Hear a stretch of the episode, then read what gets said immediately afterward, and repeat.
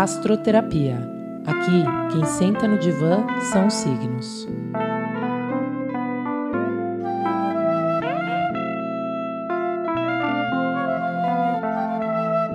Olá, eu sou Amanda Sérvulo e esse é o podcast Diário da Sacerdotisa. Bem-vindos e bem-vindas ao programa Astroterapia.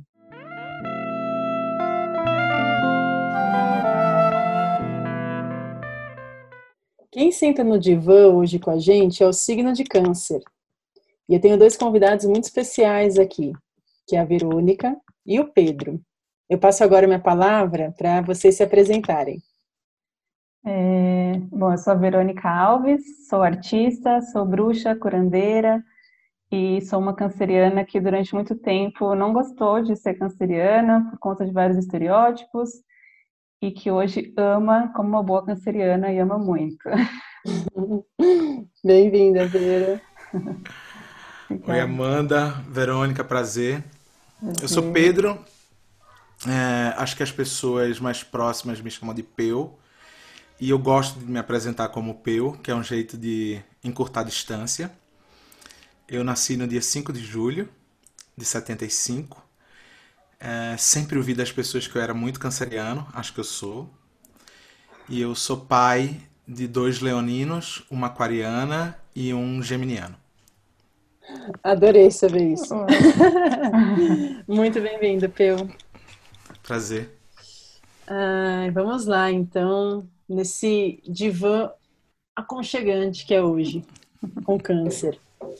Bom, eu vou fazer uma retrospectiva do que a gente já caminhou aqui no Astroterapia. Então, eu gosto muito de fazer analogia com a fase da vida, com a jornada da nossa vida, com o caminhar aqui na Terra, como seres humanos.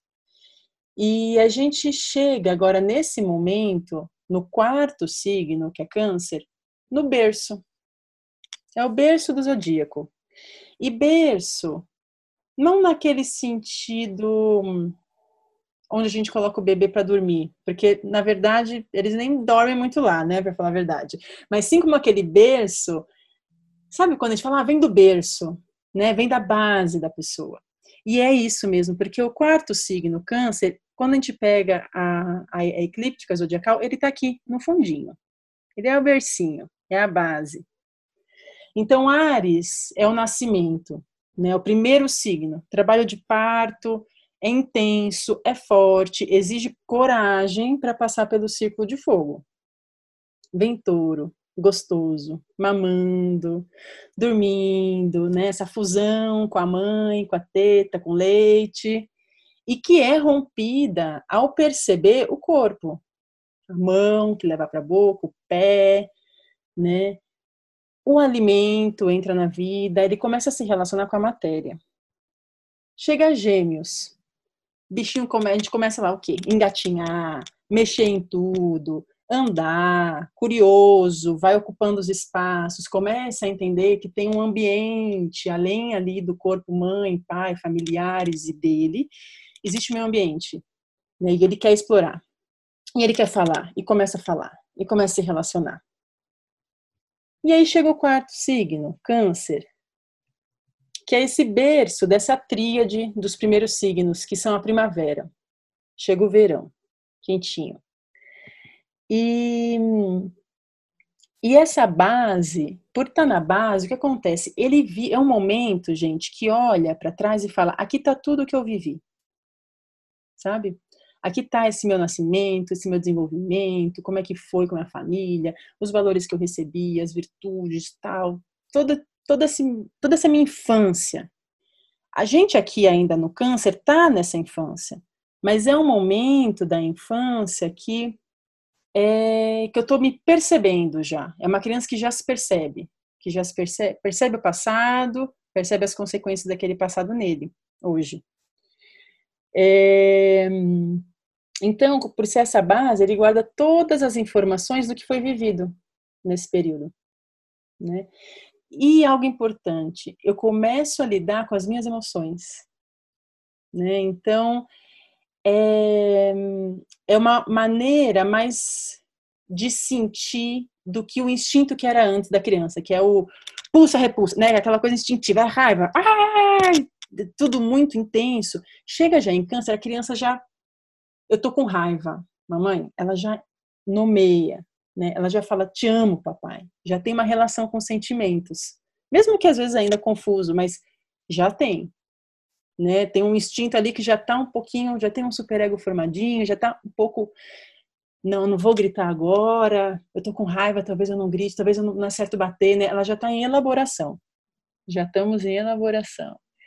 Então, aqui, o câncer, esse quarto signo, é o baú. É o baú das lembranças, né? E, e baú é mesmo a palavra, porque é fechadinho, escuro, e é o inconsciente. Né? Então, é um signo que falamos sim de inconsciente. E é e é esse inconsciente porque são essas lembranças que a gente não tem clareza, né? Se a gente para agora e lembrar como que era aos cinco anos, não sei, aos três anos, nossa, dentro do útero, sei lá, né? A gente pode fazer umas vivências para relembrar, porque tá tudo aqui no nosso inconsciente, mas a gente não lembra mesmo. Então é um baúzinho.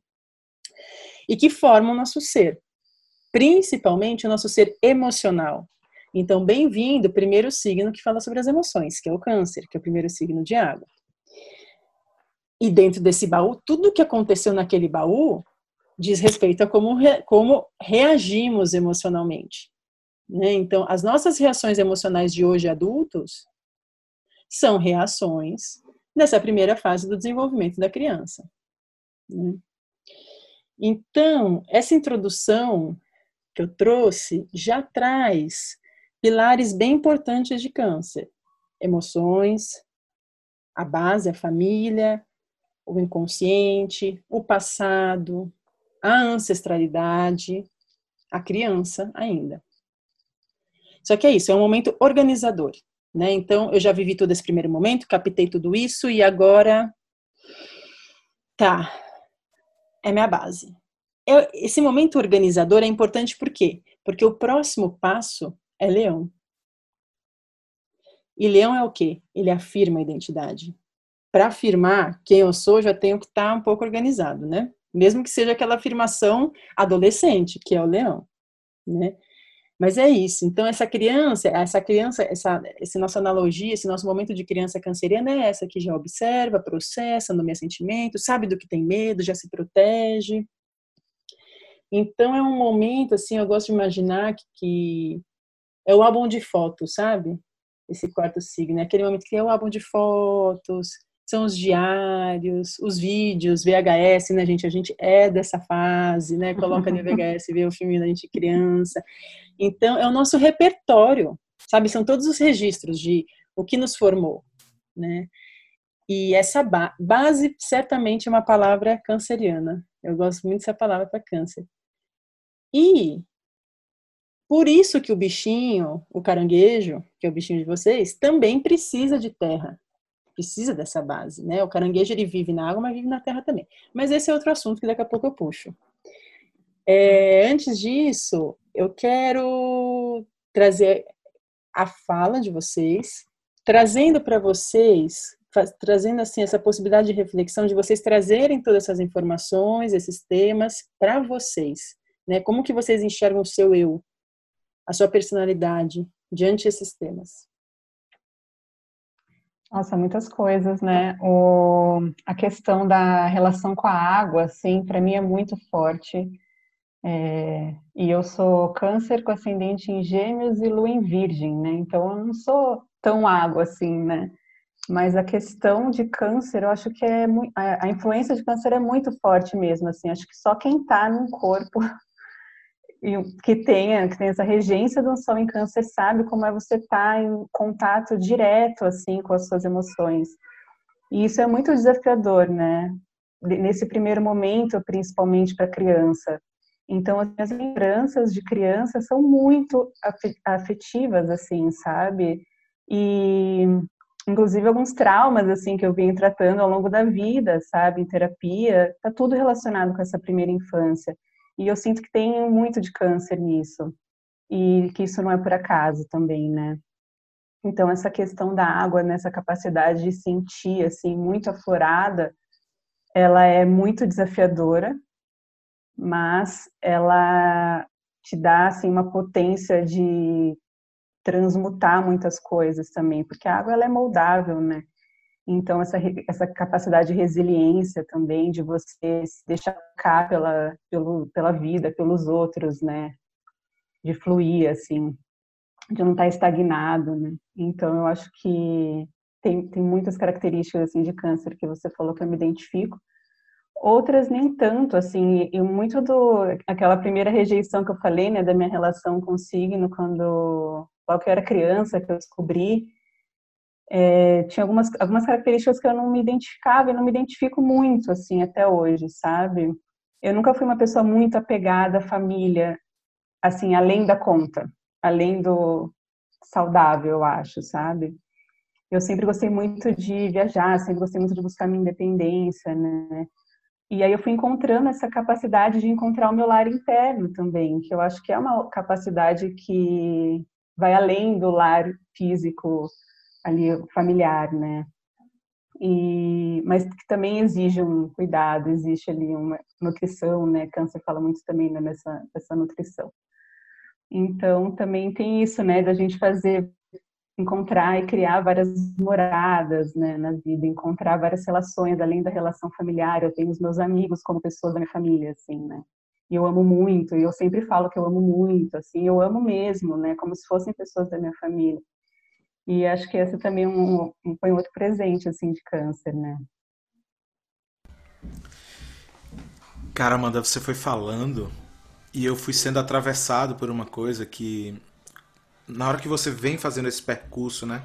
Do nascimento em Ares, desse, desse parto, desse rompante, dessa ruptura, até chegar em nós, cancerianos, e quando você usou pela primeira vez a palavra baú, me deu um, um arrepio. É, e eu não esperava que você fosse além, e aí quando foi no final você falou sobre um álbum de fotos. E eu fiquei muito impressionado com isso, eu vou, vou contar para vocês qual a razão. É, eu faço muitas coisas, mas dentre elas eu acho que a coisa que eu mais faço hoje é fotografar. Eu sou fotógrafo. E, e tudo na minha fotografia começou por um viés que foi o fato de eu não ter sequer um álbum de fotos. Nenhum. Eu tenho sete fotos de infância. Sete. São as fotos que eu tenho. E que elas, obviamente, como vocês devem imaginar para um canceriano, e aí Verô já falou, é, já deu um belo prefácio sobre isso, é, isso teve que ser levado muito para terapia, porque para mim essa foi uma visão de um abandono, né? Uhum. E tanto é que essa percepção toda sobre ser tão canceriano, ela só foi aguçada na verdade, não no meu olhar sobre a família do passado, mas sobre a família a partir do meu tempo presente, a partir da agora idade. Então, eu passo a ter uma noção muito mais forte sobre esse amor pela família e essa palavra família quando a minha família, meus filhos e minhas filhas começam a nascer. Cada vez que um filho e uma filha foi nascendo, eu fui entendendo de uma maneira mais forte o que era esse tal laço, esse baú, esse berço, de onde é que vinha uma força que sempre também me moveu do amor pelas outras pessoas é muitas vezes absolutamente impossível de compreender para determinadas pessoas. Como é, como é que você me ama há tão pouco tempo? E, e, e sempre as mesmas respostas, né? Assim, não eu, não, eu não consigo te explicar como é que o tempo se relaciona com amor, nem como Cronos se relaciona com Eros. Não dá para dialogar sobre isso. Agora eu consigo te dizer que eu sinto esse amor por você, né? É, mas é engraçado, porque quando você chegou no álbum de fotos, eu fui verdadeiramente atravessado pensando que essa é inclusive a, a, a, metáfora que eu uso quando eu vou dialogar com pessoas que vão ou trabalhar ou estudar comigo. Eu sempre começo, eu puxo o, o, o fiozinho do novelo dessa história, dessa história tão emaranhada pela ausência de um álbum de fotografias. Então, quando meu filho mais velho, João, nasce, há quase 12 anos, eu olho para aquele bebê e falo: nossa, a partir daqui eu tenho que ter um outro tipo de registro memorial que não seja somente a literatura, que é um outro braço, um outro ofício que eu tenho. Escrever. E eu sinto que muitas vezes as palavras serão insuficientes diante daquela imagem daquela nova pessoa que, que se produziu, né? E que não era uma reprodução minha, como tanto me falavam que os filhos são reproduções. Quando eu descubro que filho não é reprodução nenhuma nossa, me cai uma ficha gigantesca de, cara, o trajeto de, desse carinha aqui precisa precisa ser traduzido em palavras, mas isso não vai ser suficiente. Então a fotografia entra na minha vida exatamente no ah. dia que João nasce. A fotografia entra na minha vida uhum. é, no sentido de eu olhar para ela como ofício no dia 12 de agosto de 2008. Uau. É. Então, quando você falou álbum de fotos, eu tô até agora, na verdade, assim, tô aqui, ainda bem que eu que eu vim protegido para os frios antes Uau, que incrível. E é, vocês, vocês, é, é muito incrível quanto vocês vão sendo tocados por memórias, né? Porque é isso, a foto é a memória, o texto é a memória, não importa como é a memória, né? Mas é a memória que chega e, e quando a gente menos espera é isso. Eu sofri um arrepio, me veio um veio uma lembrança, né?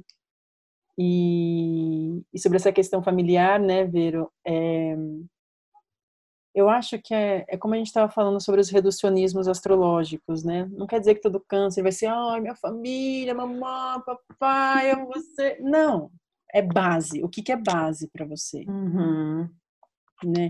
É a base, né, que você recebeu, é a base que você constrói. E quando você falou sobre a morada da alma, isso se trata muito do câncer, porque é o momento mesmo da alma, nessa jornada da vida, que a alma ancora mais no que a alma ancora no corpo. Uhum. Então é sobre fazer morada para a alma, é sobre morada, onde a minha uhum. alma mora aqui no meu corpo, porque é um é um signo que é água, mas é terra. E a gente vai falar mais disso daqui a pouquinho. E é isso, é a alma, a água chegando no corpo, terra. Né? Esse abstrato chegando no, no, no concreto, né? E, e, e, aí abre o campo das possibilidades, das metáforas dentro do que é base, dentro, né? Do que é morada, porque morada também não é só a casa que você vai, constrói e dorme, né? tem os mundos que a gente cria, e principalmente aqui na nossa imaginação. E o canceriano Total. é pode fazer isso. Ele cria nossa, os seus mundos. Total. Muito, e aí, se relacionar com os uhum. outros mundos que não são este mundo aqui interno dele, hum, daqui a pouco a gente fala disso. Não é tão legal, né? Não quero tanto. Digamos assim. que o meu é mais. Acho que eu não estou muito interessado, tudo bem? Posso ficar aqui no meu mundinho? Enfim. É muito legal aquilo que você falou, né, das, dessas lembranças da infância que elas são um pouco é, confusas, são deturpadas ali, né, como submersas em água mesmo, né, que a gente não consegue ver, não consegue ouvir direito, tudo aquilo está distorcido justamente por conta dessa memória, né. O corpo é um campo de memórias, né, e esse corpo água e terra, né, que a gente está falando, é memória viva, assim, é uma memória ambulante. Câncer, ele está acumulando, esse é o lar mesmo, né? A gente está acumulando memórias o tempo inteiro, e não são as memórias reais, são as memórias daquilo que a gente sentiu. Exato. Né? E isso, ao mesmo tempo que é lindo, que é super poético, a gente transforma, né, em tantas coisas artísticas, para um canceriano tá ali, né, em contato com tudo isso o tempo inteiro, é, é o desafio, né? E, mas eu acho lindo assim também, porque essa coisa de distorcer essas águas, essas memórias, fala muito sobre a imaginação, fala muito sobre esse sonho, esse campo do inconsciente, né? Esse lado onírico, esse lado artístico, que os cancerianos também têm, né? A gente é regido pela lua. Então, todo esse lado que foi negligenciado, que foi castrado, né? Que foi praticamente proibido, é proibido né, na sociedade atual, assim, né? Para homens e mulheres sentir expressar aquilo que sente. É vergonhoso, é uma fragilidade, né? Então eu sinto que é, é, esse é um lado da resistência canceriana, assim, né? Quando a gente assume que a gente é esse ser sensível, esse ser frágil, esse ser sonhador, a gente está levantando uma bandeira, né, assim também, né, de que é importante tá, se entregar às capacidades de sentir desse corpo, né, e também as capacidades imaginativas dessa alma, né. E, e, é engraçado, Verônica, te ouvindo falar agora também, pensar em como isso tantas vezes provoca nas pessoas é, que não são de câncer um estranhamento diante dessa, sabe, essa imaginação ativa o tempo inteiro, a alma em movimento o tempo inteiro, o tempo inteiro, não para, não descansa, né? Então, é, isso cai para o campo da sensibilidade, cai para o campo da, inventi da inventividade, ao mesmo tempo, para quem está ao redor e não está dentro desse corpo que recebe essa formação, eu, eu, não sei se você passou por isso, mas assim, quantas vezes eu não vi as pessoas acharem que isso poderia ser muito cansativo. E eu, e eu olhava para isso e dizia, cansativo? Não, isso é a coisa mais divertida da vida. É a, é a possibilidade de começar do zero, a, poss, a, possibilidade de, sabe, resgatar o que é essa alma é, turva, talvez para o olho de fora, mas que para a gente ela se revela de um jeito tão cristalino, né? Então, é, é, também tem isso, assim, essa, essa até para falar para as pessoas assim, ó, oh, gente, não é cansativo não, é muito lindo deixar a imaginação e a alma em movimento, né? Sim, é a gente que faz drama, né? É, deixa o drama com a gente, mas é legal, sim. e vocês falando, é claro que aqui, né, eu já estou voltando pro meu passado, né? Eu estou lembrando de eu na escola, né, quando começou a ser escola, que era a quinta série, hum, que foi um momento hum. terrível e que nas reuniões os professores falavam muito de ah, Amanda, ah, ela ela tá sempre com a cabeça na lua, né? Me lembrei disso agora. Você falou, né? Regido pela lua, sempre no mundo da imaginação, né? E bom, tenho lua em câncer aqui assumindo meu, meu ser canceriano e agora caiu essa ficha para mim, né? De viver no mundo da lua, né? O quanto isso era um julgamento, às vezes precisa alunos dispersos. Com certeza, se eu se eu fosse uma criança agora em 2020, iam me diagnosticar com TDAH. Acho que é assim que já se fala, era uhum. TDA, agora TDAH, não sei como que tá mais a sigla né? Porque era isso, era tão interessante, né? O professor estava ali falando sobre várias coisas, às vezes um pouco chatas, e era tão interessante simplesmente colocar assim, apoiar minha cabecinha na mão e ficar viajando no mundo da imaginação, né? Porque ele é libertador. Aqui tá chato, tudo bem, gente, pode criar tudo aqui na sua cabeça, né?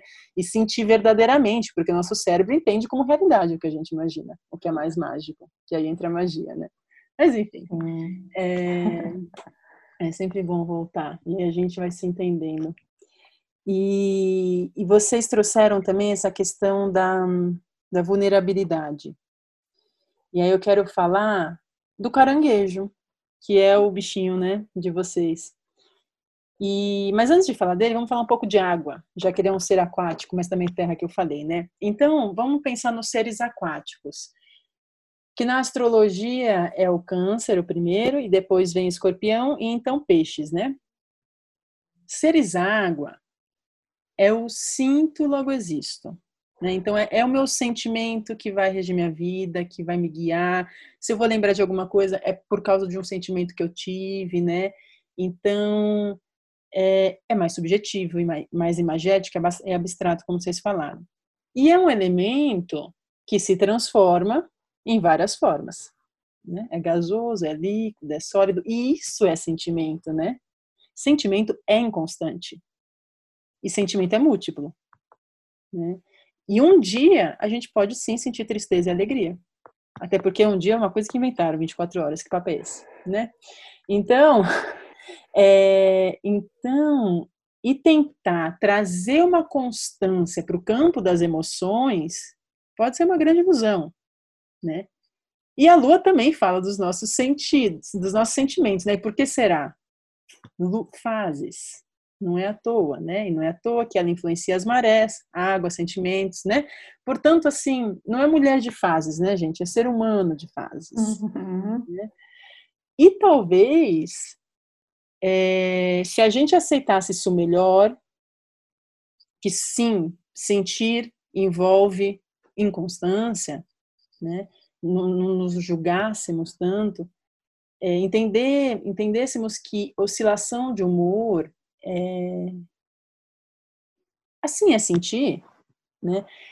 A gente não, não entraria tanto num lugar de ai, senti, ai, sentir como se sentir fosse errado. Então eu vejo muitas pessoas falando assim: ah, tal pessoa é bipolar, ou eu sou bipolar, né? E, gente, bipolar, gostaria de deixar muito claro que bipolaridade é uma doença muito séria e exige um diagnóstico preciso e não é oscilação de humor bipolaridade. Já a oscilação de humor, simplesmente sentir uma tristeza, sentir uma alegria, sentir e sentir é algo inerente ao ser humano. E os cancerianos sabem bem. Então, é... sobre a questão da lua também, né? Retomando, né, a Lua ela rege o signo de Câncer. Então todo signo tem um planeta que como que se batizasse ele com as características do, do, do planeta. A Lua não é um planeta, então do astro. Então o Câncer ele ganha as características da Lua, que eu vou falar um pouquinho daqui a pouco. Mas enfim, é, é muita sensibilidade, né? Esse ser água, eu gosto de imaginar também sempre um é, quando a gente entra na água, né? A gente entra na água e a gente é todo tomado. Né? Não tem como, ah, eu vou, vou colocar uma peça aqui para não molhar aqui essa parte, né? Então são seres que chegam e nossa, eu sinto, né? Eu sinto o ambiente, eu sinto as pessoas, né? É, a gente pode imaginar num lugar, assim, a gente chegando num ambiente, alguém de repente do elemento terra, que é bem sinestésico, tá ali olhando a cor e a decoração e tá vendo todos os estímulos visuais e o câncer e a pessoa de água tá assim, ó. Um exemplo, tá? Nossa, tô mal, comecei a sentir um negócio no peito, uma coisa ruim, uma angústia, e eu não estava angustiada até agora, né? É, é no campo do sentir. Sente mesmo o sentimento, não estou sentindo uma tristeza, estou sentindo uma angústia porque ele captou algum sentimento, seja do ambiente, seja das pessoas que estavam ali. Então tem esse esse essa, esse captar sentimentos, né? É, e aí eu queria perguntar para vocês, e eu tenho certeza que vocês como seres aquáticos já devem ter percebido isso, devem lidar com isso e devem ter também talvez dicas para compartilhar com as pessoas de como lidar com essa sensibilidade. Ah, eu acho que assim, depois de muito tempo, depois de muitos anos, depois de muita terapia, depois de levar muito na cabeça, você aprende que a solução é não resistir. Porque a água é um elemento que precisa fluir. Se ela ficar parada, ela vira poça, né? Então, é sentir. E essas oscilações vão fazer parte. Não dá, assim, acho que a, essa resistência em tentar controlar algo que é incontrolável é o que gera sofrimento, né? Então, quando você se entrega a esse sentir, principalmente porque não tem muito o que fazer, né? Como não sentir, né? Uhum. Estando, né, desperto na Terra, assim. Então, você se entrega e, tem, e também entendendo o propósito disso, né? Imagina, nosso corpo ele foi desenhado para sentir, para sentir tudo, né? Mas para sentir prazer, assim, né? Na, o, o desenho ali foi aprimorado né, nessa questão. Então, é, se entregar também essa inteligência, essa capacidade do corpo, né, de sentir, entender que tem um propósito e tentar é, desbravar qual é esse propósito, né? O que, que essa situação está querendo me trazer, o que esse sentimento está querendo me trazer. Porque a água fala muito sobre acolhimento também, né? E aí acolher esses sentimentos é uma capacidade que a gente tem, todos nós, né? Mas para o canceriano, que tem isso mais aguçado, eu sinto que a saída sempre é acolher, assim, né? Isso de trazer para casa, que é uma coisa que o canceriano sempre faz, né? Traz para a mãe ver, traz os amigos para conhecer, traz trazer para o corpo também, trazer para essa casa corpo, né? Acolher esse sentimento, acolher a, inclusive as suas resistências a esse sentimento. É, uma, é o mar, né? Que está ali acolhendo todos os rios. Ele não está escolhendo que rio que vai chegar, que rio que não vai chegar, se esse rio está sujo, se não está, né? Ele está colhendo água da chuva. Então, acho que é se inspirar mesmo na sabedoria da água, sabe? Ai, que bom isso. É, sabe o que eu sinto? É, eu sinto que toda vez que a gente tenta trazer algum tipo de razão para esses sentimentos que a gente tem e que afloram com tanta facilidade, eles deixam de ser sentimento uh, para ir para o campo da sensação, ou seja, essa, essa tentativa nossa de, através da razão, materializar é, aquilo que a gente acabou de sentir, aquilo que acabou de chegar. É, você falou de alguém chegando numa festa falando das cores, por exemplo, dos detalhes e tal. É, a, a, a, o que me bate assim é que a gente olha para essas coisas, mas a gente não fica. Uh, a razão não é a primeira coisa que nos ocorre, de dizer, não, peraí, isso que está me vindo, de onde vem, por que vem. Não, é, é, é isso que a, a Verônica traz da, do acolhimento, né? É muito importante porque, cara, tem uma tem um processo nisso, dessa tentativa de transformar o que é sentimento em sensação e, e tangibilizar outras pessoas, que isso talvez seja um processo doloroso para gente. Uhum. É, eu, eu, olhando para minha história, minha história de, de, de autoconhecimento, de entendimento das minhas vulnerabilidades, eu vejo que, que foi um, um trabalho arqueológico, assim. É, e eu sei que isso tem a ver com a nossa é, veia de pensamento sobre a ancestralidade também, que diz muito né, no nosso signo. É, foi um trabalho de escavar determinadas coisas e tirar disso um aprendizado muito poderoso, que foi eu tinha muito medo dessas vulnerabilidades. Veja que coisa contraditória, assim, eu, né? Como haverá uma saída para sua fraqueza e para sua vulnerabilidade se você nutre medo por elas, né?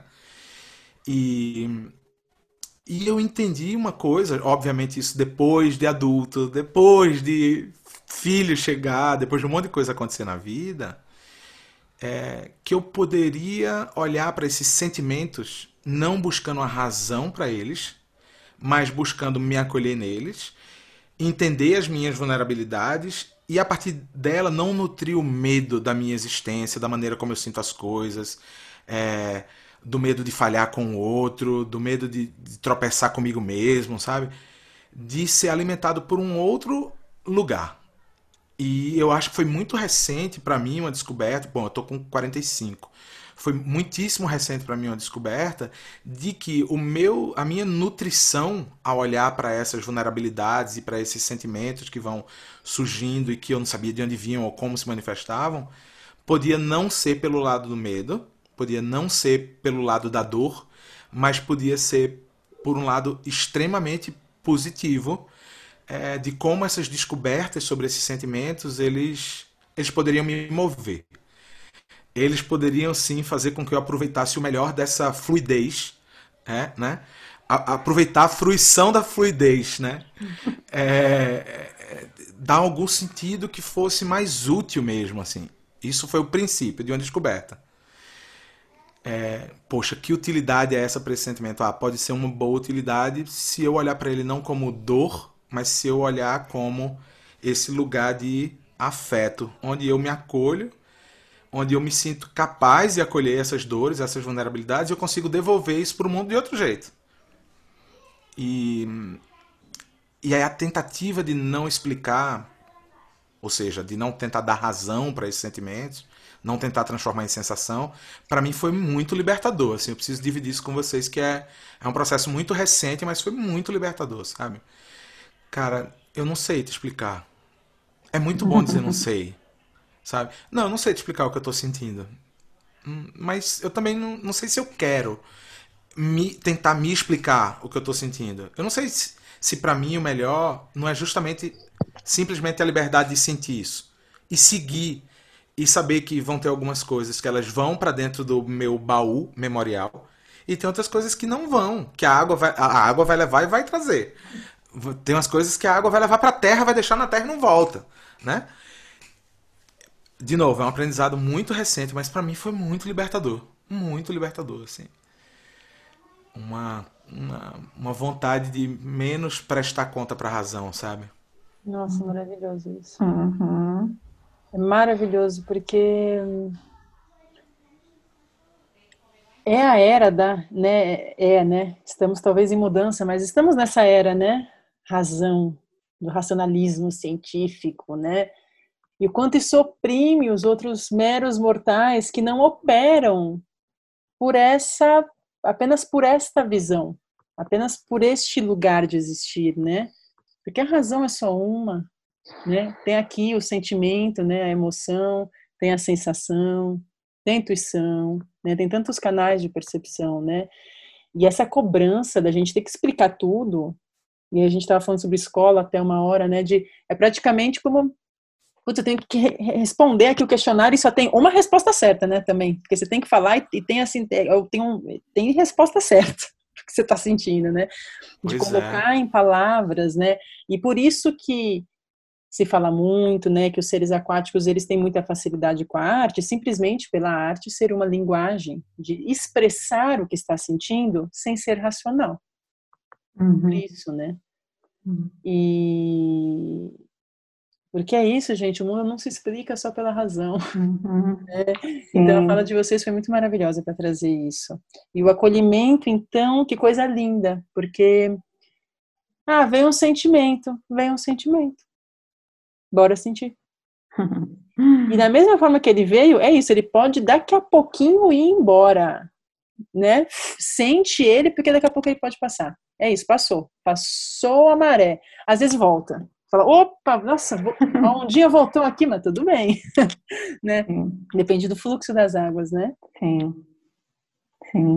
É, nas águas profundas, às vezes regurgitam, né, ali algumas coisas e aí também é isso olhar e olhar a partir de um novo olhar, né, também, porque a gente, como água, também vai se transformando o tempo inteiro, né?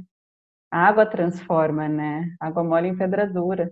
Então, também a água transforma a pedra e se transforma, né?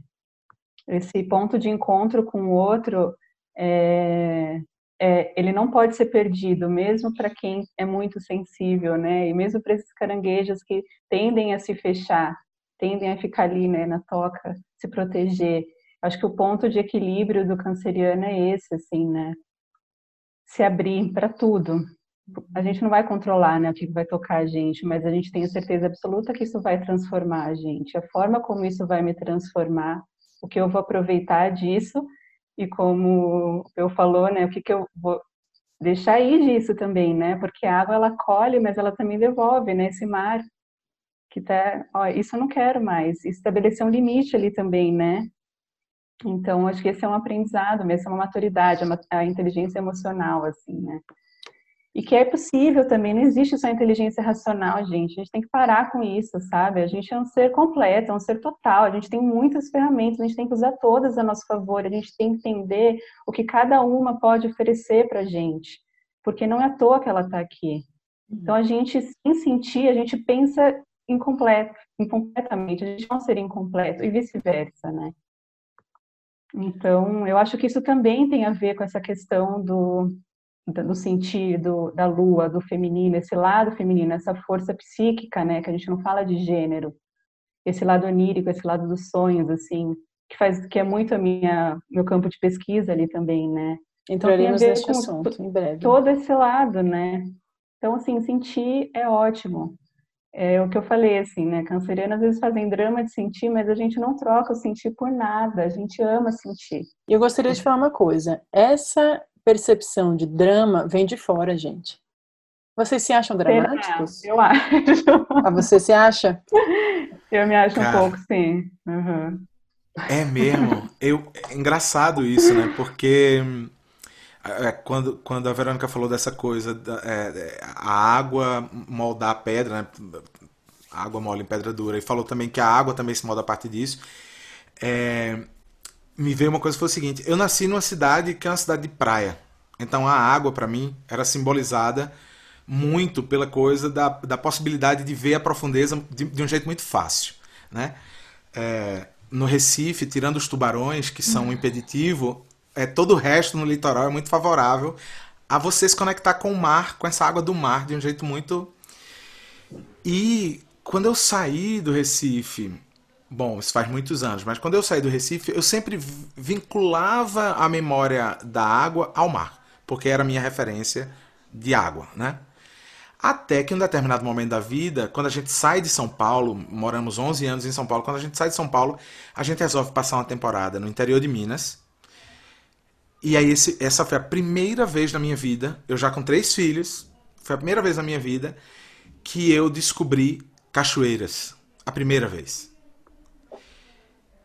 E no começo eu tinha um pavor daquilo, gigantesco, por duas razões. Primeiro era que eu não vinha, não conseguia ver o fundo. Esse era o primeiro medo. Não... Cara, se eu não consigo ver o fundo, se não é de cascalho claro, não me chama para entrar nesse negócio. E o segundo desconforto era água fria.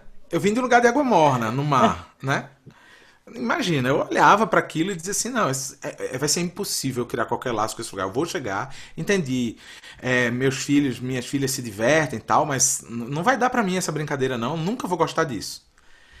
a gente passou uma temporada rápida nesse lugar no interior de Minas, só que depois a gente veio para o Cerrado, né? Perto de Brasília. E aí começou, ó, as cachoeiras de Pirinópolis, né? Quando, quando as cachoeiras começaram a fazer parte do, da minha rotina, parece que virou uma chave na minha cabeça, que é muito maluca, que é observar de onde vem a água até cair da cachoeira para chegar naquele poço é o meu percurso de existência. Eu venho ali, ó, me moldando, me esquivando, passando por lugares, descobrindo o que é a impermanência, um conceito tão difícil de outras pessoas entenderem que para mim é tão natural dizer, ah, aqui tá muito legal, não tá mais não, vamos embora. Sabe? E, e, e, eu, quando eu me vi diante de, das águas de cachoeira, foi que me, me deu um estalo, assim, sobre sobre mim mesmo. E quando eu venci o desconforto do frio também, da, da, do frio da água, sabe? Essa água gélida da cachoeira. Hoje eu sou o primeiro, quando a gente chega na, na, nas cachoeiras, eu sou o primeiro a entrar no poço. Depois eu vou descobrir qual a profundidade, se a água estava fria, sabe?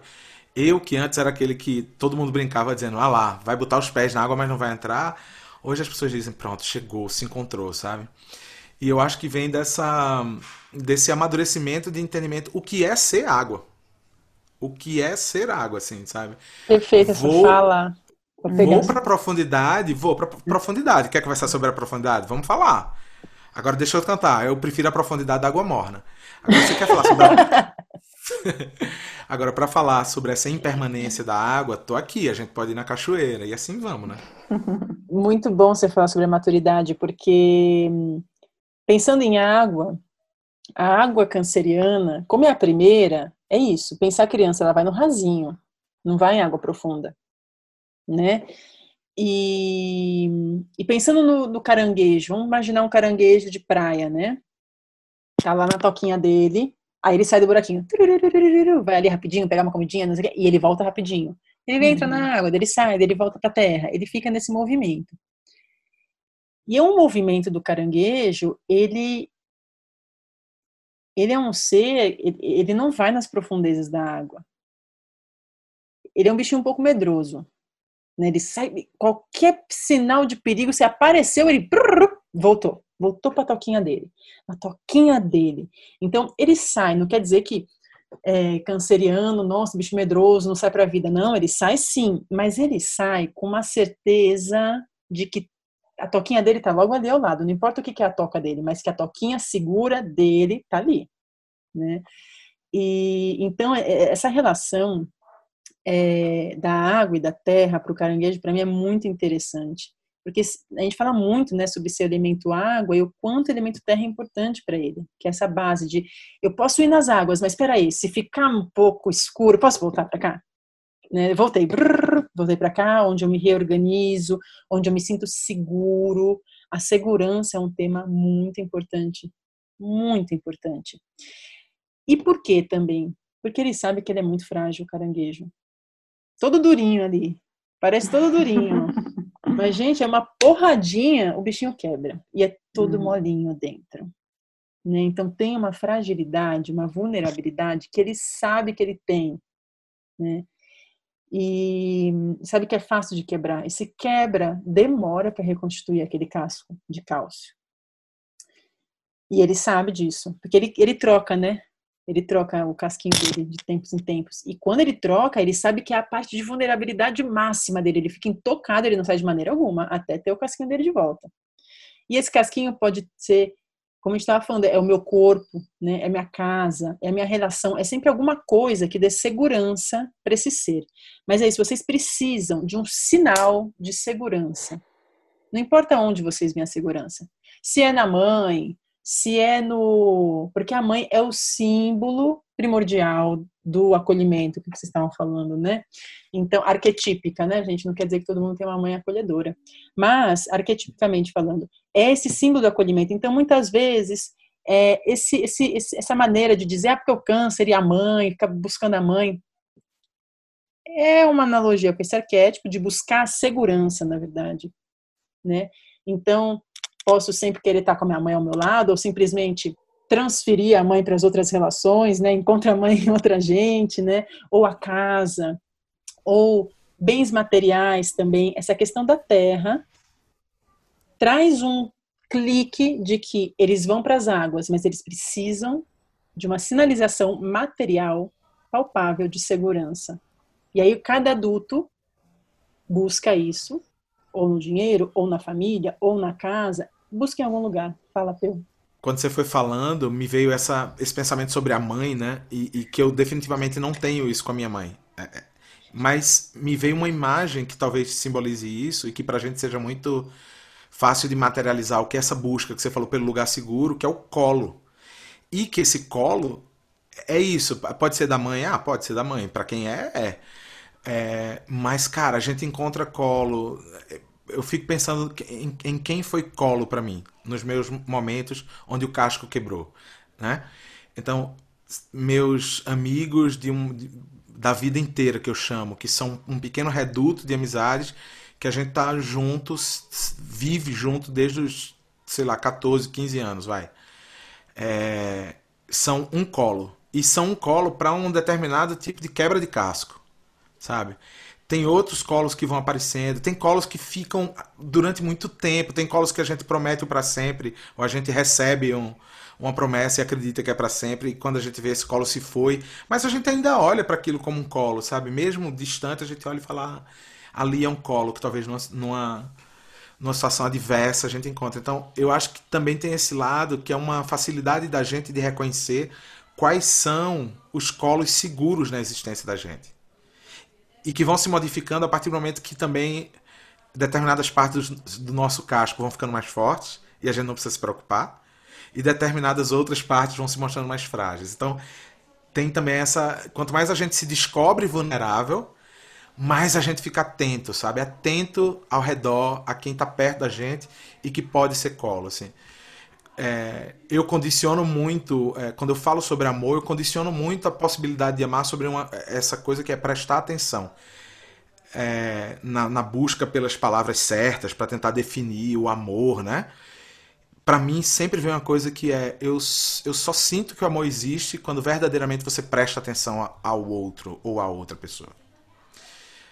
É, e aí tem isso. Eu, quando eu me vejo nessa situação, quem é que eu amo? Ah, eu amo quem eu mais presto atenção.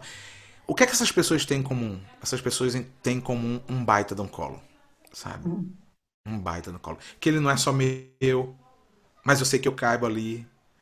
Que ele não está sempre disponível, mas eu sei que em determinados momentos, normalmente que eu mais preciso, ele está. E aí essa nutrição de amor vem por esse lado dessa, dessa troca, talvez, de, de atenção que eu também ofereço, né? Porque eu amo, e que eu recebo, porque eu me sinto é, também prestado atenção quando alguém me coloca no colo, né? É acolhida, de novo, é o que é a Verônica falou, né? Sobre o colo, esse acolher, que é um movimento de, de juntinho, né? De interiorização, de pegar, fechar, proteger. E, e, isso me leva ao próximo e último tema, que é a Lua. A gente vai passar um pouquinho do tema do programa, mas é muito importante falar sobre isso. A Lua, como símbolo do feminino, enquanto o Sol do masculino. Feminino e masculino na astrologia vêm do mesmo contexto do hermetismo, que são considerados energias que regem tudo que existe na natureza. Então, não estou só me limitando aqui também a uma, uma discussão de gênero. É, um homem tem energia feminina e masculina dentro de si, assim como a mulher. A cultura chinesa fala sobre yin e yang, Jung falou sobre ânima e ânimos. E esse é um tema muito interessante para conhecermos aqui com Peu, pois é um homem regido pela lua, como todo canceriano.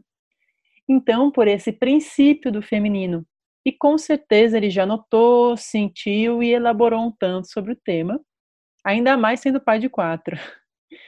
E a Vero tem um estudo profundo sobre a Lua, que seria também muito interessante da gente escutar. Difícil ver que a gente vai finalizar nisso aí, porque quando você abre essa caixinha, dá vontade de a gente ficar aqui três dias falando só sobre essa caixinha. São tantas então, emoções. Foi, foi, muito doloroso ouvir assim, não, então vamos entrar nesse assunto para finalizar. E eu disse, não, gente, pera, calma. Abriu essa caixa, a gente não finaliza nada, a gente começa qualquer coisa. Uhum. É, tá, vamos lá. Eu primeiro eu preciso dizer que eu sempre fui na turma. Eu sei que quando você traz isso, né? É, que, a gente, que a gente fique atento a que isso não seja uma questão de gênero, mas eu queria começar por uma questão de gênero, talvez para contar um pouco, é, já que é, eu tô aqui diante de duas mulheres, sobre o, o, como a masculinidade ela se manifesta de jeitos muito é, perversos, né? É, inclusive com os homens no sentido de que eu, eu, isso me trouxe uma memória. Assim, eu sempre fui da turma, desde criança, quando criança e quando pré-adolescente, adolescente, é, o, o, a sacanagem ou o bullying, porque não existia essa palavra na época, mas a sacanagem comigo era o fato de eu ser mais sensível. Que isso várias vezes ela era colocado como afeminado, e quando era colocado como afeminado, era colocado como se isso fosse agredir algo chamado masculinidade e que para mim nunca fez o menor sentido. Assim, primeiro é, peraí, o que, é que vocês estão tentando atingir? Vamos começar daí. Segundo é, cara, isso não importa para vocês, né? Menos para mim, para vocês menos ainda, né? Pouco para mim, para vocês menos ainda. E a partir do momento que eu fui, que as coisas foram acontecendo na minha vida, eu, eu fui entendendo que era essa tal, porque nunca me veio. Eu acho que isso vale ressaltar Nunca me veio um pensamento. Eu descobri. É, primeiro mapa astral que eu fiz na vida, eu tinha, gente, desculpa, 30, 31 anos, 32 anos, sei lá, 32. Então não era uma coisa que me ocorria ficar pensando, ah, então é isso, eu sou regido pela lua. Eu não estudei isso, eu não tenho nenhum domínio sobre esse assunto. Até hoje não tenho. É, mas é, veio uma, uma, uma verdade para mim que foi: entendi uma coisa eu acho que eu tenho uma energia feminina que poucos amigos têm. E isso, para esses caras, soa até como uma agressão. Porque em todos os âmbitos era como se eu sempre tivesse mais próximo da possibilidade de dialogar com as mulheres. E para eles isso é um estranhamento tão doloroso que aí o, o que é que os homens geralmente fazem? Questionam a sua virilidade, a sua própria virilidade, questionam porque eles não entram em determinadas rodas de conversa, né? Quando eu fui é, ganhando mais percepção sobre o que era isso, depois de, de novo, né, venho, trago isso porque a paternidade para mim ela é um marco de é, auto é, reconhecimento, né? Depois que fui pai e tal, e de, de passar a olhar para mim de um jeito muito mais é, profundo, eu entendi que essa conexão com o feminino, ela para mim, ela podia ser um guia muito benéfico, né? E e como isso podia ser um guia? No entendimento do que eram as minhas sensibilidades. Que pontos de sensibilidade esses que tanto me ajudaram a vida inteira. Porque eu era tão regido o tempo inteiro, a vida inteira, pela intuição, e eu simplesmente não conseguia dividir isso na minha roda de amigos. Eu não conseguia dizer para eles porque eu tomava uma decisão. Eles diziam, velho, você, eu já ouvi de vários homens que trabalharam comigo. Você é louco. Seu filho vai nascer daqui a duas semanas, você vai. O seu primeiro filho vai nascer daqui a duas semanas, você vai pedir é, demissão do seu emprego. Você tá maluco? E a estabilidade para lidar com isso? Eu dizia, não, cara, esse primeiro momento de chegada uma criança, eu preciso estar muito perto da minha companheira e desta criança que vai chegar. E isso para os caras era impossível, era inviável, né? Então, sempre teve isso, assim, de, de, de, eu, de eu me conectar a essas intuições e, e, e não conseguir explicar. Teve um episódio super recente de uma conversa é, com um jornalista e que foi muito engraçado, que era isso, era um debate nosso sobre vários assuntos. É, e ele, ele mandou uma mensagem para mim. Depois que acabou, isso foi transmitido e tal pela internet. Quando acabou, ele mandou uma mensagem para mim dizendo: Nossa, já começaram a chegar os haters. Os haters, porque ele dizia que ele tinha haters, né? Eu ainda bem nunca enfrentei isso na internet. É, mas ele disse: começaram a chegar meus haters. Isso que foi que aconteceu. Aí ele disse: não, um comentário lá no vídeo. Aí eu fui ver e o comentário era assim: não vejo dois homens aqui conversando, vejo dois sujeitos afeminados falando sobre assuntos que talvez não entendam. E eu dei uma gargalhada com isso, mandei uma mensagem para ele de volta dizendo: velho, você você não está acostumado a ouvir isso, assim, tipo, qualquer dose de intuição, sensibilidade, essa é a pedra que os caras atiram, né? Uhum. É...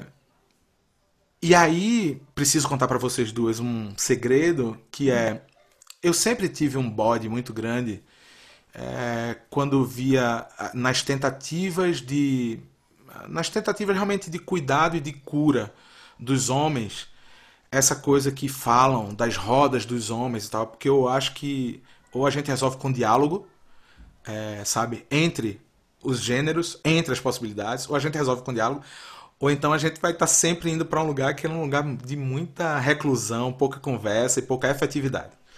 Aí toda vez que eu vi assim, roda de parentalidade, roda de masculinidades, e é pronto, daqui a pouco esse cara vai inventar o sagrado masculino. Dito e feito, um dia desse eu vi no Instagram rodas de sagrado masculino, isso me deu um arrepio. Eu sempre tive um bode desse lugar porque eu, eu acho que a gente pode combinar as nossas energias sempre. Aí sim, saindo da conversa de gênero para uma conversa sobre as nossas regências, né? E aí, o que eu queria contar para vocês duas, um segredo é que no ano passado, minha companheira, não casualmente se chama Lua, ela é, chegou em casa com um livro. E esse livro, ele era uma mandala lunar. E eu olhei para a capa daquilo e perguntei, o que, é, isso, né? Olha só como as coisas não são coincidência. O livro está aqui em cima da minha mesa. Ninguém vai ver no podcast, mas está aqui, ó. ó o barulho dele abrindo e fechando, ó. Estamos vendo e confirmamos. É. E quando eu vi essa mandala lunar, eu fui. Eu fiquei hipnotizado. Porque foi a primeira vez que eu li sobre ciclicidade é, já maduro, já com filhos, já com duas filhas em casa, enfim. E eu disse: caramba, como isso é poderoso para as mulheres, né? Como isso é verdadeiro e poderoso. Não só poderoso, poderoso e verdadeiro. Como observar esses ciclos. Para mim, como homem, como companheiro desta lua, que é esta lua que é minha companheira, foi libertador para mim e para ela. Porque hoje tá, ela não precisa mais me contar que assim, não, eu tô um pouco mais quieta essa semana. Eu tô eu não tô afim de conversar muito com você. E depois também o contrário, sabe? Não, eu tô com energia aqui, eu tô com 26 ideias, eu quero conversar com você agora. Estudar sobre a ciclicidade feminina me ajudou a entender essa possibilidade da gente ser regido por forças distintas daquelas que tentaram me adestrar. Porque eu vim de um lugar, imagina, é, Recife, é, é um dos lugares mais machistas que eu conheço. De verdade, eu estou falando isso aqui de maneira muito franca, com todo respeito aos meus amigos que tentam lutar contra o machismo diariamente, mas é uma das cidades mais machistas que eu conheço. É, eu, fa eu conto isso para quem pergunta, mas em que nível eu conto? Ah, tem um restaurante super famoso lá que até hoje, às sextas-feiras, quando você vê almoço de família, os homens estão todos numa mesma mesa e as mulheres e crianças estão noutra. A gente está em 2020 e isso continua acontecendo. E esse restaurante está aberto desde 1880 e alguma coisa. 1888. Quase bicentenário. Então, para mim isso sempre foi um baita desafio, sabe, Amanda e Verônica, assim mesmo, de, de tentar entender o que poderia ser se colocar à disposição dessa regência, que é talvez essa regência lunar, que só agora paro para pensar que talvez seja, que é não, não tem um sagrado masculino dentro de mim. Não, não é sobre isso, né? Mas sinto é, que dentro de mim tem certas coisas do feminino e não no sentido de gênero, mas de regências que me atinge, que me toca, que me emociona, que me afeta. E aí quando me afeta, se eu presto atenção, é, eu acho, acho que isso pode ser revelador sobre a minha personalidade e sobre a minha alma. E é isso que eu hoje tento observar. Mas é, o quanto demorou isso, né? Veja bem, estamos aqui falando sobre isso agora. É, mas eu sinto que é isso, assim, é, é difícil contar isso para os outros homens, voltando ao começo é, do que eu estava falando, porque é difícil falar para o ambiente masculino sobre a regência sobre aquilo que não é tangível, materializável, é, sabe? Que não é tátil, sabe? É difícil demais. É difícil, é difícil demais justificar a intuição. Eu sempre tomei decisões baseadas na intuição. Mesmo, assim.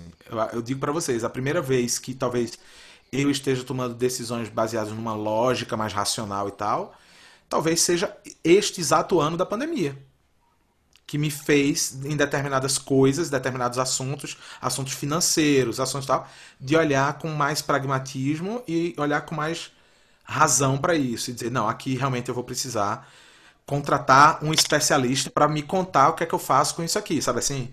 Porque tudo era, era intuição, era, não, a gente resolve, vamos, no caminho, as coisas vão se respondendo. Sempre foi assim na minha vida. Quando o Pio estava falando, né, questão do, da masculinidade tóxica e o quanto o câncer ajudou ele, né, a encontrar um caminho mais integrativo, assim, eu fiquei pensando, gente, como eu, eu gosto de homens cancerianos, assim, sabe? O meu companheiro, ele tem lua em câncer, né, então eu sinto que é muito um ponto de encontro, assim, é muito onde eu encontro esse colo também, né? E eu lembrei muito de um canceriano que eu admiro muito, que é o Gilberto Gil, que tem uma música linda, né? Que ele fala: Eu passei muito tempo aprendendo a beijar outros homens, como beijo meu pai. Eu passei muito tempo para saber que a mulher que eu amei, que eu amo e que eu amarei, será sempre a mulher como é minha mãe. E eu acho isso muito canceriano, assim, né? Não só canceriano, mas eu acho isso muito o campo das emoções. Os arquétipos pai e mãe, né? Essa honra, né? Esse respeito a tudo isso que a gente foi dentro da nossa sociedade mais moderna, patriarcal, aprendendo a dividir, a polarizar, né? E aí é onde começaram todos os nossos conflitos. Então, quando a gente fala de lua, que a gente fala de feminino, a gente fala de onírico, de sonho de tudo isso, a gente não fala de um lugar que ele precisa ser enaltecido acima de todas as outras coisas. A gente fala de um resgate, né? A gente fala, fala de um equilíbrio. E isso, obviamente, né, o patriarcado fere a todos, homens e mulheres. Então, esse lado feminino nas mulheres foi muito ferido, foi abafado, foi proibido, né? A questão dos mistérios da magia, as bruxas foram queimadas na Inquisição, assim, isso tudo é muito recente para a gente, né? Esse contato com o nosso poder interno, esse contato com essa magia que a gente tem tanta facilidade, esse ponto de contato, né? A gente aprendeu que isso é uma coisa errada, a nossa própria sexualidade, né? A gente foi reduzida a uma face só, né? A gente é reduzida a uma face só. Você é mãe. Quando você é mãe, você não é nada mais. Então, quando a gente olha para a Lua, a gente entende que as fases são muitas, assim como as nossas faces. Quando a gente fala da Lua, a gente fala da deusa, né, da grande deusa, que é multifacetada, que tem muitos dons, e que a gente pode ir resgatando todos esses dons dentro da gente, dependendo da situação que a gente está enfrentando ali na vida, né? E que a gente é fluida, justamente, né? A gente não se apega a nenhum arquétipo, a gente não, se apega a nenhuma face porque a gente quer ser todas, a gente quer fluir por todas essas faces e aprender com cada uma delas, né? Essa capacidade, ela não está só na mulher, essa capacidade está em todos os seres humanos, assim, né? Não é só a mulher, não são só os cancerianos são regidos pela lua, todos somos regidos pela lua, né?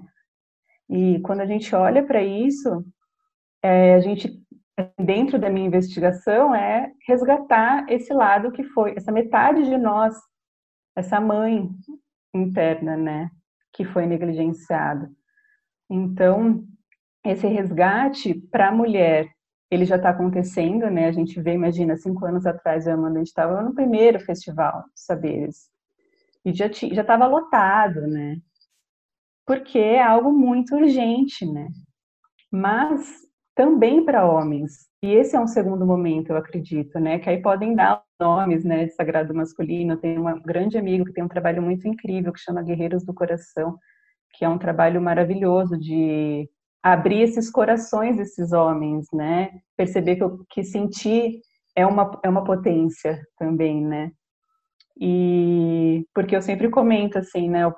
Para a mulher é muito sofrido viver numa sociedade patriarcal, mas pelo menos a gente pode chorar. Né? Homem não pode chorar, gente. Por isso que o homem tem tanto problema de coração, sabe? Explode o coração, né? Porque fica ali segurando esses sentimentos. Então, esse resgate, ele é para todos, assim. A lua é um arquétipo, assim, para todos nós. Esse assunto da lua, ele é lindo, ele é longo, e eu vou propor da gente continuar sobre esse assunto no encontro de astroterapia com câncer que vai acontecer semana que vem. Vero, Peu, que delícia foi esse episódio com vocês. A gente foi, de fato, fluindo com as águas, muita abertura, receptividade, as memórias, os sentimentos foram chegando, sendo contados. E com esse signo não podia ser diferente. Câncer é um contador de histórias, pelas histórias, pelas palavras, pelo que pulsa no coração, pelas fotos, pelas imagens. Vocês estão aqui para relembrar a humanidade quem somos e de onde viemos, do nosso templo interior, da importância de nossa história diante de toda a história da humanidade e de acolhermos e buscarmos colos para esse nosso sentir que é tão importante. Eu agradeço demais por esse momento que a gente teve aqui juntos. Obrigada, Amanda. Obrigada, Peu, assim, por tudo, né? Uma vez eu me consultei com uma taróloga que ela começou a consulta falando é, o que eu posso aprender, é, eu quero é, eu quero te agradecer pelo que eu possa, pelo que eu vou aprender de mim mesma hoje. Né? E eu acho que câncer é isso, né? Assim, o que eu posso aprender sobre mim, né? Essa água que vai, flui, toca e traz de volta, né? Então, assim, agradecer muito por essa tarde maravilhosa falando sobre esses assuntos todos que a gente ama, mas que eles sempre se renovam, né? É, e sempre é, é nessa transformação cíclica assim das águas da lua, né? Então agradecer muito assim pelos aprendizados que eu levo adiante. Espero ter contribuído, espero ter inspirado também algumas pessoas, encorajado a sentir, né, que a gente está precisando muito. Obrigada por todos. Beijos, Peu, beijo, Amandita. Beijo, prazer enorme. Foi uma delícia estar aqui, Amanda, obrigado. É, cara, é, é, realmente sempre muito bom para mim estar em lugares de aprendizado e de descoberta. Sempre saio reenergizado, reabastecido. E, e hoje, mais uma vez, assim, uma, uma daquelas conversas que é bom da gente guardar, digerir, relembrar, revisitar, porque diz muito sobre a gente, né? Isso que a Vero trouxe agora da taróloga dela, assim, é agradecer pelo aprendizado sobre mim mesmo estando aqui diante de vocês duas. É, acho que a gente precisa fazer um movimento, acho que é urgente um movimento em que a gente talvez deixe um pouco para trás a autoajuda para pensar na alter ajuda, na ajuda na direção do outro, da outra, e que os, os diálogos e conexões possam se estabelecer em lugares novos né? Que seja esse momento, como você falou, né? Talvez seja o momento da gente ir se reagrupando e descobrindo onde é que estão os nossos verdadeiros, as nossas verdadeiras fortalezas de transformação. Foi uma delícia estar aqui, saio realmente reabastecido. Agradeço por isso, obrigado. Obrigada a vocês. E quem está ouvindo a gente, é isso, dá vontade de, de ir além, e de mais, e de mais camadas, e de mais informações, porque sempre tem mais, e de mais sentimentos. E a partir dessa demanda, eu criei um projeto que se chama Astroterapia no Boteco, que é a continuação do podcast, só que é com todo mundo participando, quem tiver desejo, vocês dois são os meus convidados para estarem junto. Eu vou deixar o link do próximo encontro aqui no, na, no escrito, aqui do Spotify. E quem tiver desejo de participar desse nosso divã, só que numa mesa é, de bar imaginária, porque é no Zoom, vocês estão convidadíssimos a se informar mais sobre esse encontro e chegar junto. Então, esse foi o programa de Câncer e nos vemos no próximo sobre Leão.